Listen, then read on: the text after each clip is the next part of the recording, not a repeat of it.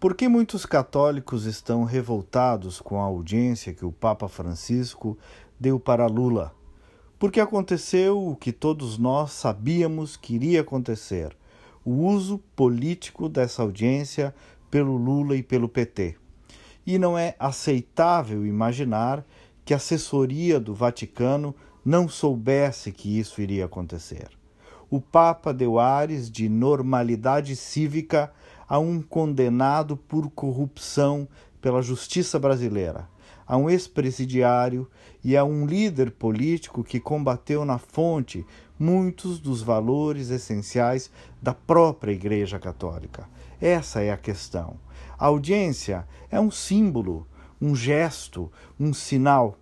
É um péssimo símbolo, é um péssimo gesto, é um péssimo sinal. Não para Lula, mas para a Igreja do Brasil, já tão ressentida, tão machucada pela perda de fiéis, muitas vezes porque alguns padres decidiram falar de política no lugar de falar da salvação em Deus. Claro que os católicos sentiram vergonha e até mesmo revolta. Não tem como ser um cordeiro passivo diante dessa ofensa de repercussão mundial.